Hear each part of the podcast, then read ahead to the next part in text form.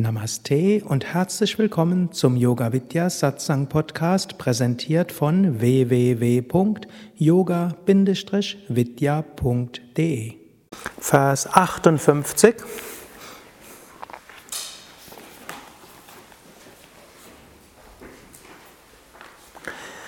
Beredsamkeit, Wortreichtum, Geschick in der Auslegung der heiligen Schriften und große, Erkennt große Kenntnisse zur Erbauung, äh, große Kenntnisse dienen zur Erbauung der Gelehrten, aber sie führen nicht zur Befreiung.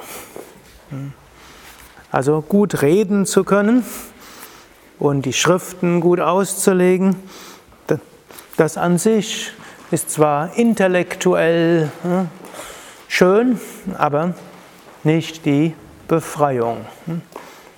Es geht ja darum, wir wollen die Befreiung erreichen. Wenn die höchste Wahrheit nicht erkannt wird, ist das Studium der heiligen Schriften zwecklos. Wenn die höchste Wahrheit erkannt wird, ist das Studium der heiligen Schriften ebenso zwecklos. Also, also im Studium der Schriften an sich liegt erstmal kein Gewinn obgleich an einer anderen Stelle sagt, dass das Studium der Schriften ein Mittel ist, um zur Erkenntnis zu kommen. Nur die Schriften, wir müssen, dürfen nicht vergessen, was ist Mittel, was Mittel bzw. Zweck und was ist das Ziel. Es geht darum, das Höchste zu erfahren. Es geht nicht darum, dass der Sinn des Lebens ist, Schriften zu studieren. Dennoch ist das Studium der Schriften ja eine der Mittel zur Erkenntnis und an einer anderen Stelle beschreibt äh, Shankara die drei Mittel der Erkenntnis, die wir auch im Yoga Sutra wiederfinden. Das eine ist, äh, sind letztlich die Schriften. Das zweite ist, äh, man würde sagen, intellektuelles Nachdenken. Und das dritte ist Erfahrung.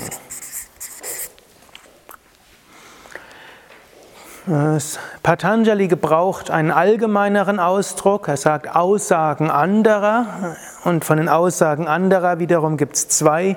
Das sind zum einen Menschen und zum anderen die Schriften selbst. Also wenn wir von etwas etwas wissen wollen, wenn wir neue Kenntnisse bekommen wollen, gibt es drei Möglichkeiten. Wir können die Aussagen anderer nehmen, wir können selbst drüber nachdenken und wir können es direkt erfahren. Erfahrung wiederum gibt es zwei. Es gibt äh, über die Sinne, also wenn ihr jetzt den Raum anschaut, sinnliche Erfahrung und es gibt natürlich auch die Erfahrung in der Meditation. Die, wir können es auch hier, hm, ich es vielleicht nochmal hier, schreibe mal hier Aussagen anderer. Und da können wir hier Menschen nehmen und Schriften. Natürlich sind die Schriften auch geschrieben worden von Menschen, nur die Schriften haben einen Vorteil. Die sind geschrieben worden von Selbstverwirklichten. Sie sind über Generationen und Generationen weiter verwendet worden. Und nur das hätte langfristig als Schrift überlebt, was der höchsten Wahrheit zuträglich ist. Und wiederum über Generationen und Generationen haben Menschen die Selbstverwirklichung erreicht und die Meister können deshalb auch sagen, welche Teile der Schriften sind von besonderer Bedeutung. Und es gibt natürlich dann auch Kommentare zu diesen Schriften. Menschen, die die Schriften interpretieren, hm, das ist auch hilfreich. Allein etwas lesen wird oft nicht ausreichen. So seid ihr ja auch hierher gekommen. Menschen können sich irren, können etwas falsch äh, interpretieren. Menschen hm, können bewusst täuschen, hm, sie können unbewusst täuschen, sie können selbst einem Irrtum unterliegen und so weiter. Und das gilt natürlich nicht nur für die Alltagserfahrung, sondern es gilt insbesondere für die Erkenntnis der Wahrheit. Aber natürlich auch für die Alltagserfahrung. Wenn ihr zum Beispiel, wenn ihr zum Beispiel wissen wollt, wie viele Einwohner hat Bad Meinberg, wie krieg, es gibt jetzt verschiedene Möglichkeiten, das rauszukriegen. Das eine wäre eine Erfahrung, ihr besucht jeden Bad Meinberger Haushalt und fragt, hm, wie viele wohnen in der Wohnung. Und so könnt ihr das direkt rauskriegen. Nächste Möglichkeit, Aussagen anderer. Ihr geht ins Internet und sucht. Das wird nicht ganz so einfach sein, weil auf den ersten Blick kriegt er nur die Einwohnerzahl von Horn Bad Meinberg, aber vielleicht kommt er dann auch zu Bad Meinberg oder intellektuelles Nachdenken. Ihr, seht, ihr könnt lesen, erstmal hier, wie viele Einwohner Hornbad Meinberg hat und dann fahrt ihr mal kurz durch Horn, fahrt ihr mal kurz nach, durch Bad Meinberg und sagt, ja, Horn ist etwas größer als Bad Meinberg, dann gibt es noch zwölf andere Gemeinden. Wenn also Horn Bad Meinberg 18.000 hat und vermutlich 4.000 in kleineren, dann bleibt 14.000. Teilen wir das mal so auf und dann hat Bad Meinberg 4.000 Einwohner. Okay. Aber ihr seht, für die meiste Erfahrung, die der Mensch macht, oder für das meiste Wissen, das der Mensch macht, ist welches von diesen drei am maßgeblichen? Wo kriegt er die meiste, die meiste Wissen her? Über eure sinnliche Erfahrung, über intellektuelles Nachdenken oder durch Aussagen anderer? Aussagen anderer. Hm? Das ist ja das Besondere auch am Menschen wahrscheinlich 98 Prozent des Wissens, das wir haben, über, über Aussagen anderer. Natürlich wird darüber nachgedacht, ist es stimmig? Hm, man muss nicht, und es wird auch geschaut, stimmt das mit der Erfahrung überein? Und letztlich, wir brauchen das intellektuelle Nachdenken auch, um die, die Korrektheit der Quelle zu, äh, zu analysieren. Menschen erzählen alles Mögliche, im Internet steht alles Mögliche. Hm? Und hm, da muss man manchmal nachdenken, schauen, welcher Quelle kann man vertrauen und macht das Sinn. Und hm, natürlich auch entspricht das meiner Erfahrung. So ist es auch mit der höchsten Wahrheit.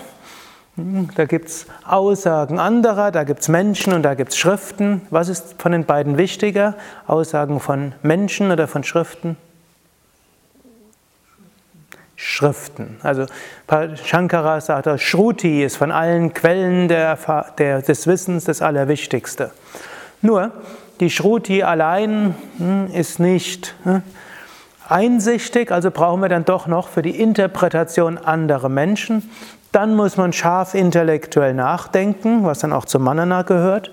Und dann führt es zu einer Erfahrung, da ist weniger die sinnliche Erfahrung wichtig, sondern die Erfahrung der Meditation.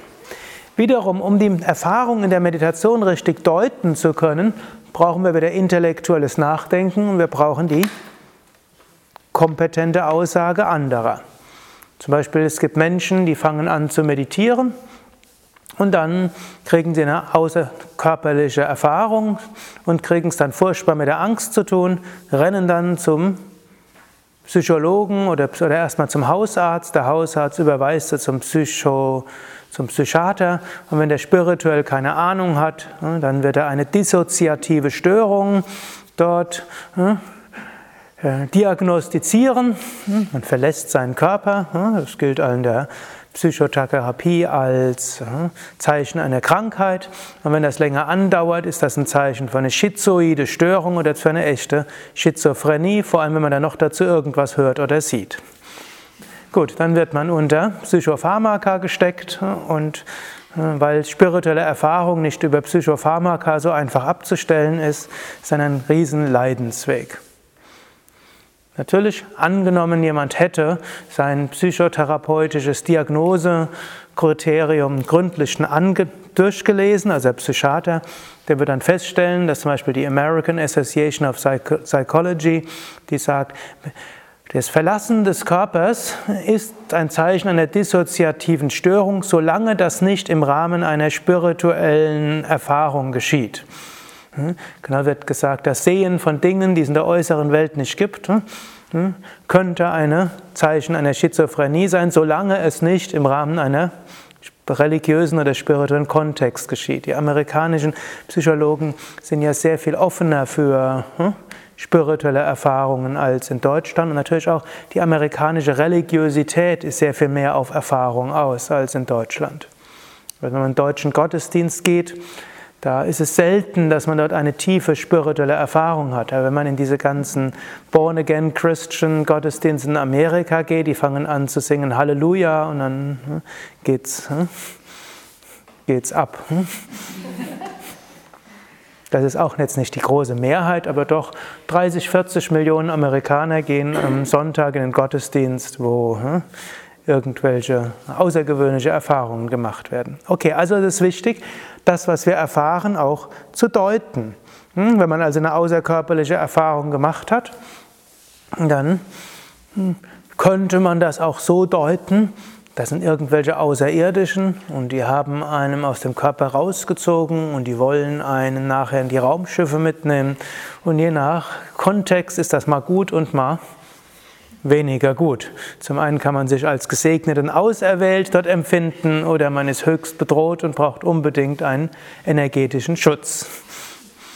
Angenommen, man kommt hm, zu einem vedantischen Meister, der würde sagen, hm, das ist ein Zeichen, dass du nicht der Körper bist. Analysiere die Erfahrung und sei dir bewusst, das ist jetzt das Zeichen, du bist nicht der Körper. Das nächste Mal, wenn du in die Erfahrung kommst, beobachte, da ist der Körper, da bin ich. Bewusstsein ist getrennt vom Körper.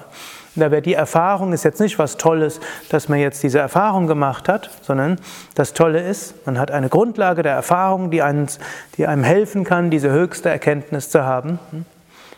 Ich bin das unsterbliche Selbst. Vedantin würde sagen, außer dafür hat die Erfahrung jetzt keinen besonderen Wert. Also man muss jetzt nicht unbedingt nochmal irgendwo auf Astralreise gehen, hm, sondern man kann sagen, ja, jetzt durch diese Erfahrung kommst du zur Erkenntnis, du bist nicht der Körper.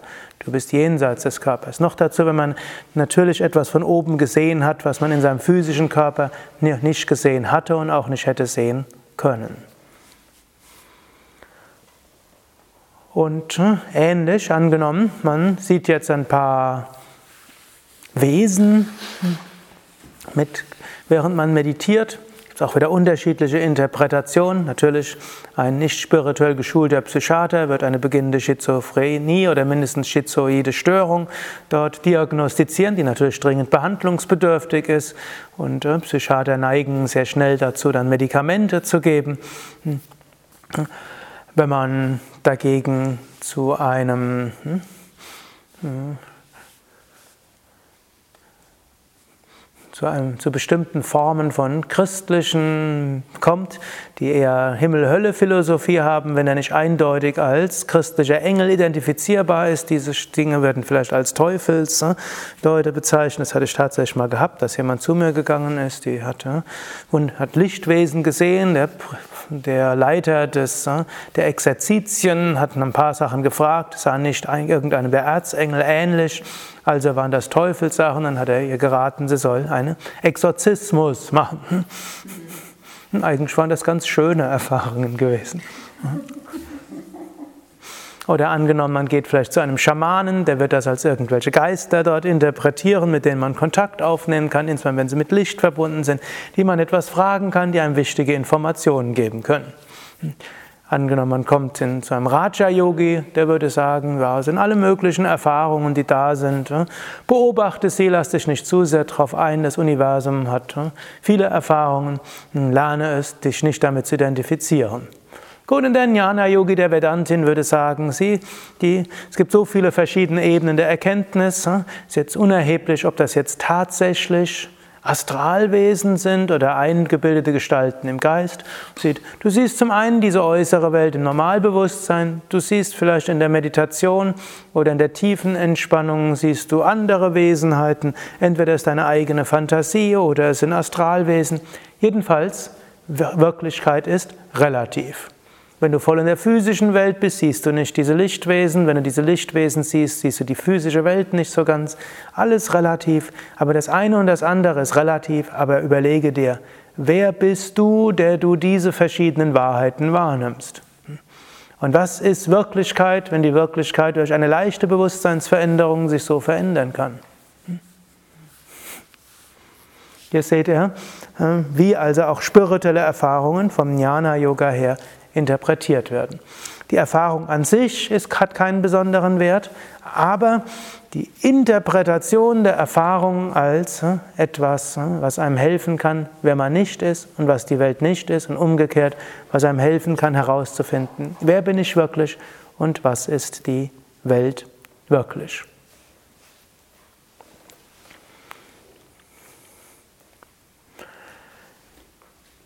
Ich hatte gestern anhand der Subjekt-Objekt-Viveka gesprochen über wer bin ich. Und wir haben insbesondere alles Mögliche gesagt, was wir nicht sind. Das wird auch als die Neti-Neti-Technik bezeichnet.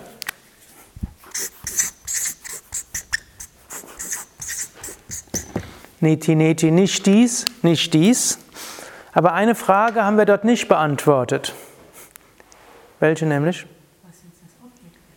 Ja, ja, man könnte sagen, was ist überhaupt die objektive Welt? Was ist das überhaupt? Das haben wir noch nicht beantwortet. Was haben wir noch nicht auch noch nicht beantwortet? Wer bin ich überhaupt? Hm. Wir haben nur beantwortet, was wir alles nicht sind. Wer sind wir überhaupt? Und wenn wir das jetzt nachdenken, also wir können nicht sein, was wir beobachten können. Was auch immer beobachtbar ist, ich beobachte es. Daher können wir keine Gedanken sein, wir können keine Emotionen sein, wir können kein Körper sein, wir können keine Psyche sein, wir können keine Persönlichkeit sein und so weiter. Alles, was wir beobachten können, sind wir nicht. Alles, was wir beobachten können, kann sich auch verändern. Wir können es verändern auch, hm, bis zum gewissen Grad. Machtlosigkeit, Ohnmacht muss man bei vielem immer wieder feststellen, aber wir haben einen gewissen Einfluss. Es verändert sich zum Teil von selbst, ohne dass wir was machen müssen, und zum Teil wird es beeinflusst, ohne dass wir etwas daran tun können. Zum einen geschieht es vielleicht karmisch und zum anderen, also auch irgendwo läuft ein karmisches Programm ab oder auch durch Unfall und so weiter. Gedächtnisvermögen kann im Alter nachlassen oder irgendein Unfall, Hirnregion damit geschädigt oder irgendein Tumor im Hirn. Alle möglichen intellektuellen Leistungen können sich verändern. Persönlichkeit kann sich auch verändern. Sie ist zwar relativ konstant, aber nur relativ konstant. Im Laufe des Lebens werden die Menschen typischerweise weniger offen für Erfahrungen. Sie werden dafür gelassener und gleichmütiger in der Mehrheit der Fälle und sie werden auch ein bisschen konservativer. Also Persönlichkeit kann sich durchaus ändern und kann sich auch ändern durch intensive Erfahrungen.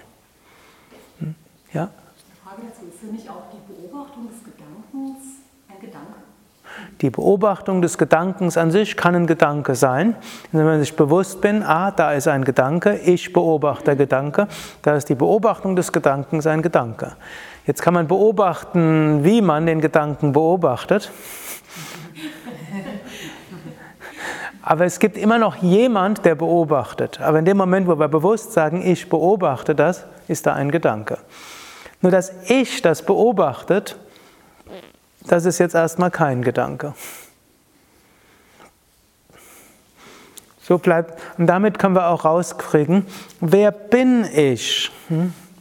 Zunächst mal können wir sagen, es muss mich geben. Ganz banal. Damit zunächst mal satt. Hm? Es gibt eine Existenz. Ähnlich hat es auch Descartes gesagt, der zwar zum einen als Begründer der materialistischen Weltanschauung gilt, oder als einer der Begründer, aber zum anderen er, ist er durchaus sehr Jnana-Yoga-mäßig gewesen. Im Sinne nämlich, sagt, woher weiß ich, was es in der Welt gibt und wer ich bin? Und er sagt ja, wir haben alles Wissen über uns selbst und über die Welt nur über die Sinne und über den Intellekt und alles kann uns täuschen. Wir wissen, jede sinnliche Wahrnehmung kann fehlerhaft sein. Jede Interpretation kann fehlerhaft sein. Und so können wir alles in der Welt anzweifeln und jeden, alles in uns können wir anzweifeln. Nur eines können wir nicht anzweifeln. Es gibt jemand, der denkt und es gibt jemand, der zweifelt.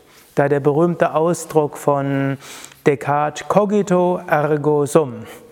Ich denke, also bin ich. Es gibt jemanden, der denkt. Weil ich jetzt nicht weiß, ob es euch gibt und ob ihr denkt und ob ihr ein Bewusstsein habt. Das weiß ich nicht. Ich weiß nur, einer hat ein Bewusstsein, das bin ich. Ob ihr ein Bewusstsein habt, das wisst nur ihr. Ihr könnt mir sagen, hm, hast du ein Bewusstsein? Das ist eigentlich schon falsch, denn du würdest eher sagen, ich bin Bewusstsein. Hm? Okay. Ich habe ich hab gerade alle sehr falsch gesagt, ich bin Bewusstsein, das kann ich sagen. Hm? Und ich könnte euch fragen, aber ich könnte auch einen Kassettenrekorder hm, oder einen MP3-Player so programmieren, dass der, so, so wie ich sage, hast du ein Bewusstsein, antwortet, nein, ich bin Bewusstsein. Und wenn der Kassetten, wenn der MP3-Player antwortet, ich bin Bewusstsein, hat er deshalb Bewusstsein oder ist er Bewusstsein? Hm. Wissen wir nicht. Okay, also, aber eines wissen wir und ich gehe jetzt davon aus, hm, dass das bei euch auch so ist. So sagt es nämlich die Shruti, die Schrift. Hm. Gleich vom Intellektuellen her weiß man es nicht. Jeder ist satt, das wissen wir. Und dieses Sat ist unbegrenzt und ewig.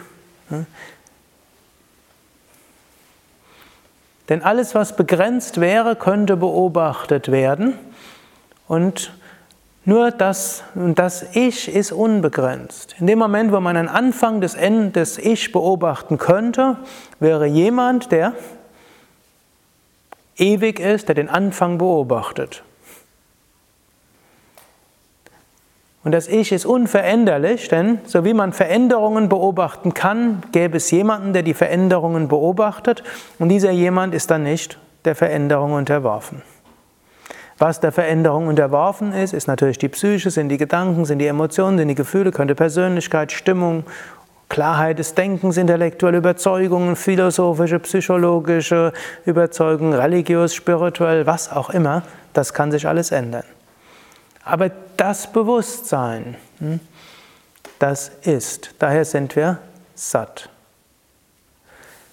Daraus können wir auch viel Trost ziehen, letztlich auch Sicherheit, denn ich bin. Hm, dieser eine Titel auch des Buches, I am, ich bin. Hm, ich glaube von Nissa Gata. Also ich bin. Das, und dieses Ich bin, egal was passiert, was ich bleibe gleich.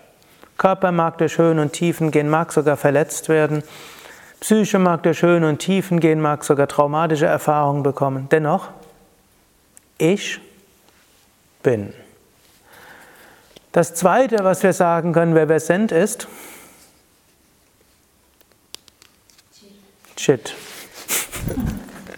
weil ich jetzt nicht weiß, ob ihr das jetzt wirklich logisch geschlossen habt aus der Analyse, wer bin ich, oder aus der Kenntnis eines bestimmten Wortes. Hm? Chit heißt in diesem Kontext Wissen, Bewusstsein.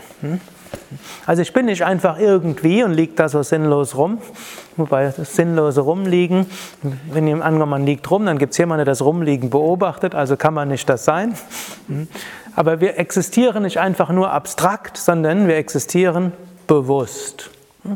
Wir können also sagen, erstens, ich bin und zweitens, Bewusstsein. Weil so wie wir sagen, ich bin Bewusstsein, da gibt es ein Ich und das hat eine Eigenschaft und die Eigenschaft ist Bewusstsein, also hat Ich eine Eigenschaft namens Bewusstsein, also kann ich nicht das Bewusstsein sein als Eigenschaft. Und so ist alles schwierig. Dennoch, hm, Chit ist unsere Natur. Wir sind bewusst. Und dieses Bewusstsein wird nicht größer, es wird nicht kleiner, es ist immer da. Es kann sich zwar ausdrücken stärker und weniger stark und so kann unsere, unsere Achtsamkeit, Wachheit, Bewusstheit mal mehr werden und mal weniger sein, aber das ist der Ausdruck davon. Eigentlich sind wir Bewusstsein. Und wer sind wir noch? Ananda.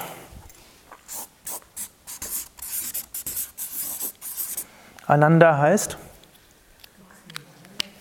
Glückseligkeit, Wonne. Warum bin ich Ananda?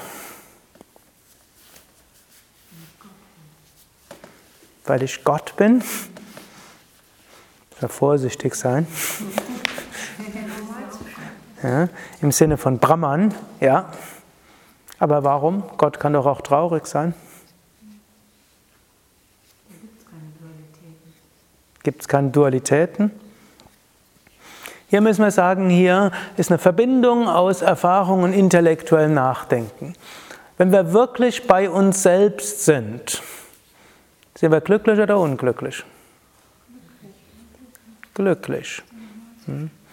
Wenn wir, nicht, wenn wir weniger identifiziert sind mit Körper und Psyche, wenn wir uns nicht beschränkt fühlen, sondern im Gegenteil eben eins und verbunden, also satt, und dabei gesteigerte Bewusstheit haben, Chit, dann sind wir Ananda Wonne. Wir können sogar sagen, je ruhiger unsere Gedanken, umso mehr sind wir in der Wonne. Es gibt zwar auch freudevollen Gedanken, man kann freudig erregt sein, das auch, aber wir wissen in jedem Fall, je weniger Gedanken und je weniger wir identifiziert sind mit etwas Beschränktem, umso mehr Freude ist da. Daher ist die Freude nicht eine beobachtbare Eigenschaft, die deshalb kommt, weil wir mit uns mit etwas identifizieren, sondern die Freude kommt unabhängig von der Identifizierung mit etwas. Daher, Satchitananda Swarupoham, meine wahre Natur ist Sat, unendliches Sein, meine wahre Natur ist Chit, unendliches Wissen, meine wahre Natur ist Ananda, hm, reine Freude. Schon das intellektuell verstanden zu haben, ist was extrem Hilfreiches. Wir wissen, mein Glück hängt nicht wirklich ab von Äußeren. Es ist so, mein Sein hängt noch nicht mal davon ab von Besitz, noch nicht mal von anderen Personen, noch nicht mal von der physischen und psychischen Unversehrtheit. Meine Freude hängt nicht davon ab, ob Wünsche und Erwartungen erfüllt werden. Und sogar meine Bewusstheit hängt nicht davon ab, ob meine Psyche irgendwo aktiv ist oder nicht. Selbst im Koma bleibt Chit da, auch wenn es vorübergehend ausgeblendet sein mag, wobei keiner weiß, was, die, was Atman erfährt, wenn Körper in Koma ist. Und daraus bekommen wir eine Kraft auch für den Alltag. Und dann wissen wir, Alltag ist eben eher dazu da, um Karma auszuarbeiten, Erfahrungen zu machen, Dharma, die Aufgaben zu erfüllen. Und wir brauchen, hängen nicht, unser Glück hängt nicht davon ab, was wir bekommen. Unsere, unser Sein hängt nicht davon ab, was äußerlich passiert. Und es ist noch nicht mal erheblich, was wir intellektuell wissen oder nicht. Mindestens nicht vom höchsten Standpunkt aus. Dann gibt es den relativen Standpunkt, der hat seine relative Wichtigkeit, aber den absoluten Standpunkt zu haben, der gibt so viel Kraft für den Alltag und ist natürlich in sich das Ziel des Lebens. Ariam Tatsat.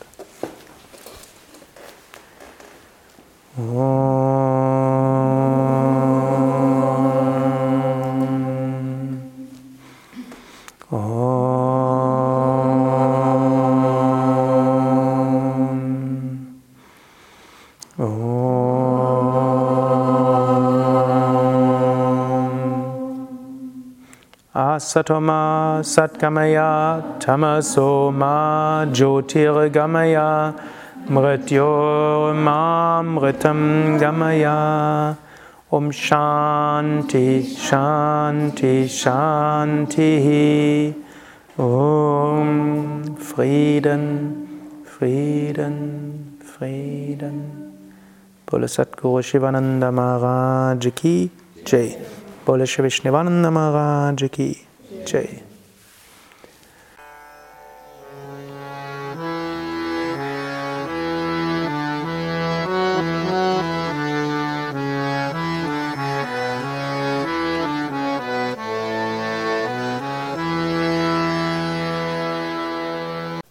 Das war die aktuelle Ausgabe des Yoga Vidya Satsang Podcasts.